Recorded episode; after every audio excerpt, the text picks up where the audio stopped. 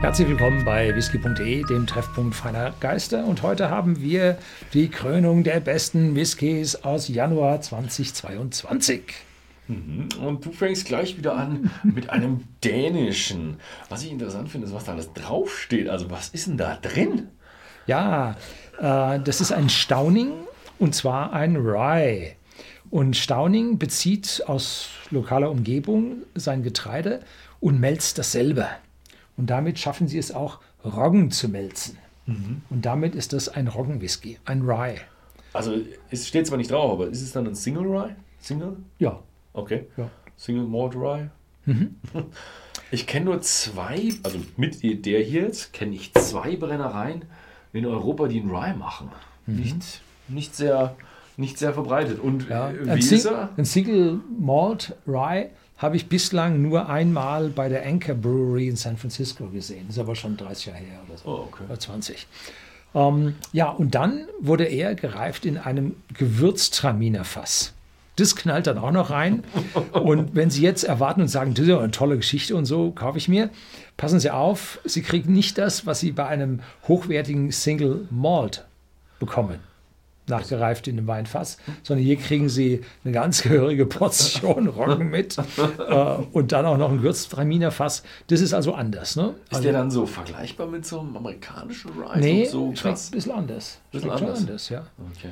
Ähm, und also mir hat er fantastisch geschmeckt, darum habe ich ihn hier mhm. für den Besten des Monats vorgeschlagen. Und es sind ja diesen Monat auch nur drei geworden. Ne? Mhm. Also da haben wir schon ein bisschen ausgewählt dieses Mal. Wobei du ja auch noch ein paar Liköre hast, denn die haben es nicht aufs Treppchen ja, also, geschafft. Nee, sorry.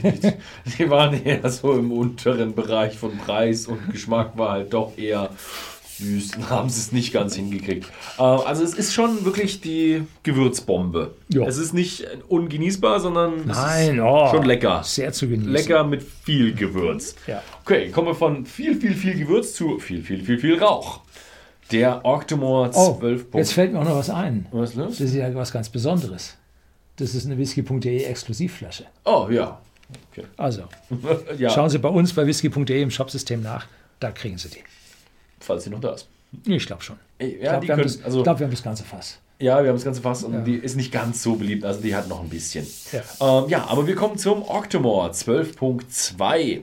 Fünf Jahre alter Octomore, 120, äh, 129,7. 129 ppm. Richtig schön rauchig. Ich, ich liebe die Octomore. Wobei immer, man muss immer wieder dazu sagen, für die Leute, die keinen Octomore getrunken haben oder noch keinen Octomore ja, trinken wollen, wegen den hohen ppm, ähm, der Unterschied zwischen 2 ppm und 10 ppm ist riesig. Der Unterschied zwischen 125 ppm und 140 ppm ist sehr, sehr, sehr gering. Ja, und für mich ist sogar so, wenn es dann zu 200 und dann 300 geht, geht es wieder runter. Weil die bringen das nicht in die Luft. Irgendwie ist das drin und kommt nicht raus. Also, und ja. dieses 130 hier sehe ich so ziemlich auf dem Maximum. Also, Ja. was ich da gerade dran gerochen habe. Boah. Also bei ab 80 ppm ist A, alles extrem rauchig und hängt auch wirklich vom Whisky ab. Also man kann wirklich so ein, so ein 120er kann rauchiger sein als der 300er Octomore. Also es gab, glaube ich, irgendwo mal einen mit 320 oder so, der Rekord ob Octomore. haben so eine Schippe Kohle rein. Gut, also Octomore der ja, gemacht. ähm, es gibt ja bei, je, jedem, bei jedem Melzvorgang gibt es ja ähm, Malzkörner, die so hohe ähm, ppm-Zahlen haben. Nur äh, die werden dann mit anderen Malzkörnern gemischt, dass es im, im Ganzen dann 45 gibt. Die werden dann gemahlen, dann ist alles vermischt, dann ist es egal. Und da nimmt man reine Batches. Man kommt, nimmt einfach so das Malz, wie es gerade aus dem Räuchern rauskommt. Und das sind dann zwischen 120 und 300 irgendwo. Gut. Nächster. Bowmore, 21 Jahre. Sehr würzig, sehr rauchig, sehr teuer. Diesmal haben wir drei. Ja, in der ersten Martin Edition. Ähm, sehr, sehr schön äh, optisch und so gemacht. Und der Inhalt hat also war ausgewogen, sowas von interessant und gut. Ist halt ein 21-jähriger Beaumont, äh, stark gereift, schwer und hervorragend ausgewogen. Also hat mir super gefallen. Dazu 51,8 Volumenprozente. Und ich brauche die Flasche überhaupt nicht groß anzupreisen. Die ist nämlich schon weg. Ja, Also, also, das war ein Sammlerding, die, die waren sofort weg. so ein kleines Insiderwissen. Also es wird schon wieder gemunkelt über die nächste. Es kriegt man aber an jeder Ecke dieses Gerücht, dass die, äh, dass die nächste Aston Martin schon auf dem Weg ist. Ich glaube, sie haben es noch nicht ganz rausgelassen, was es als nächstes am Aston Martin geben wird.